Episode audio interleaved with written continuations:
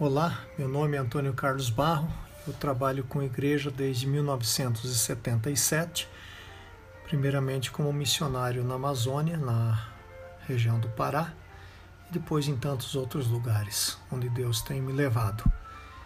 Os meus amigos me chamam de AC. Nesta oportunidade eu queria tratar rapidamente nesse podcast a respeito das aflições que nós passamos nesta vida. Quando Jesus esteve neste mundo, ele falou uma coisa que a gente quase não presta atenção, apesar de já saber ou de ter ouvido vários estudos e, e também reflexões e devocionais sobre a temática. Ele disse: No mundo nós teríamos aflições. Eu quero pegar só essa ideia de Jesus. No mundo nós teríamos aflições. Veja, ele, ele disse essa verdade, primeiro porque ele esteve no mundo e não foi diferente de cada um de nós, ele sofreu as aflições, as dores, as angústias que a humanidade pode trazer a cada um e ele não estava isento delas. Então ele ele sabia o que eram essas aflições e ele sabia o que as dores poderiam causar na vida do ser humano. Então ele já afirmou para nós uma verdade e um, uma profecia. Olha, no mundo vocês vão ter aflições. Agora, interessante que mesmo sabendo disto, nós que somos cristãos, a gente fica alarmado, fica surpreso, fica abismado quando as aflições ocorrem. E a gente pensa assim, só comigo, ou porque eu, logo agora, estava indo tão bem.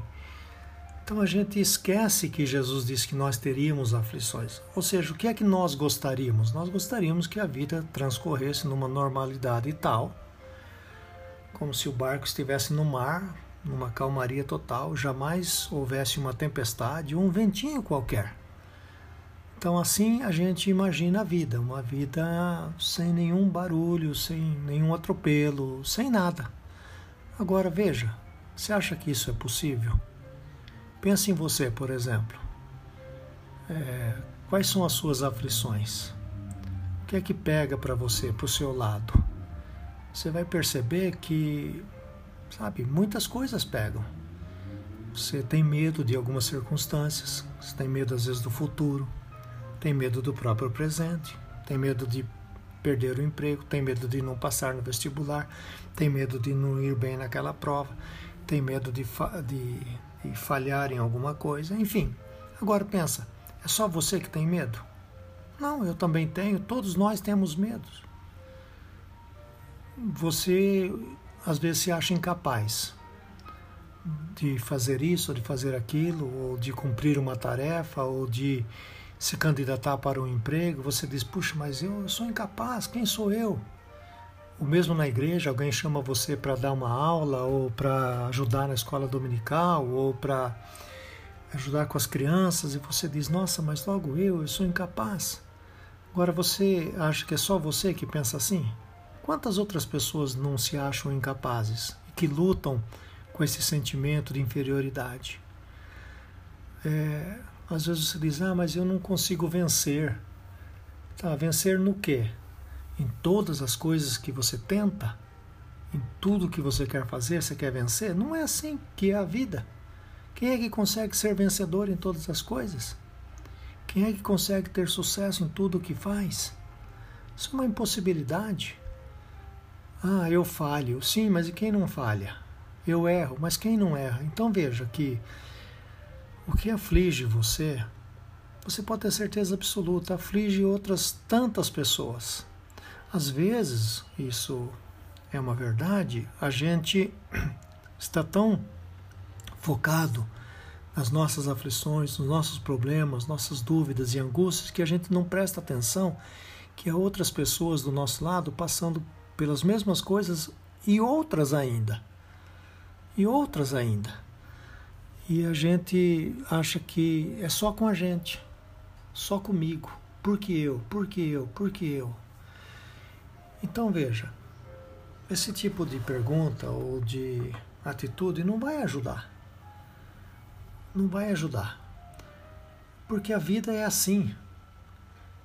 A vida é assim. A vida vai nos trazer estas circunstâncias.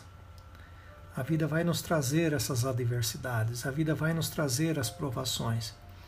Porque são no meio das adversidades, das provações, das circunstâncias não tão legais que a gente vai ficar forte, que o vento bate, mas a gente vai ficar firme. A árvore enverga, mas não quebra. O apóstolo Pedro tem um, uma expressão bastante interessante que eu sempre gosto de recordar e eu queria recordar essa fala para você. Ele diz assim: resistam-lhe. De quem ele está falando? No verso anterior ele diz: resistir ao diabo. Porque qual é a função do diabo? A função do diabo é justamente aquela de atormentar, de afligir, de trazer angústia, de. enfim. E Pedro diz: resistam ao diabo. Mas não é só resistir, ele diz, permaneçam firmes na fé.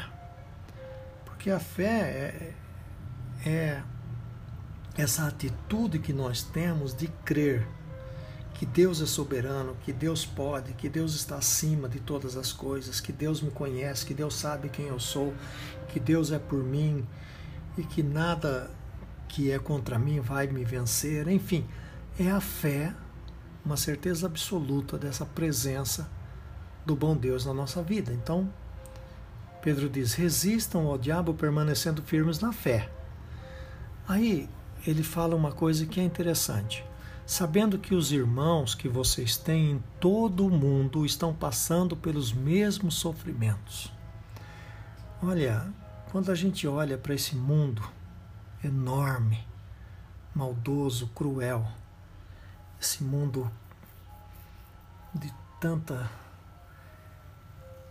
desonestidade, de tanta gente que só pensa em fazer o mal Imagine o quanto os cristãos estão sofrendo em todas as partes do mundo.